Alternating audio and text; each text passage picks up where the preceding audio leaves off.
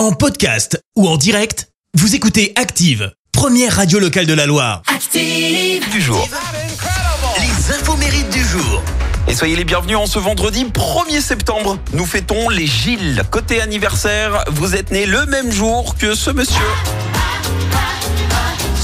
Barry Gibb, le chanteur des Bee Gees, 77 ans. C'est également l'anniversaire d'une chanteuse française qui a été placée très jeune dans un foyer à Bourges à cause de sa mère violente. Et C'est elle. L'âme. Elle vient d'avoir 52 ans.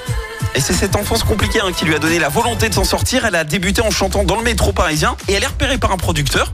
Rencontre qui a donné naissance en 98 à cette reprise de Michel Berger. Le morceau est devenu disque de diamant, s'est vendu à plus d'un million d'exemplaires. En 99, elle s'est même produite à l'Olympia.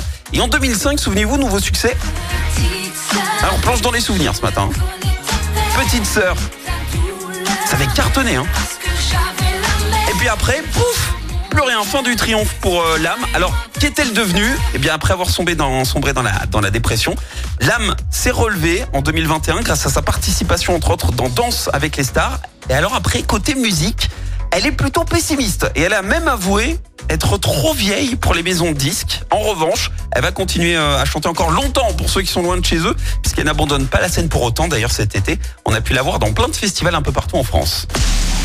La citation du jour. Ce matin, je vous ai choisi la citation de la femme de lettres française Marguerite Yourcenar. Écoutez. C'est avoir tort que d'avoir raison trop tôt.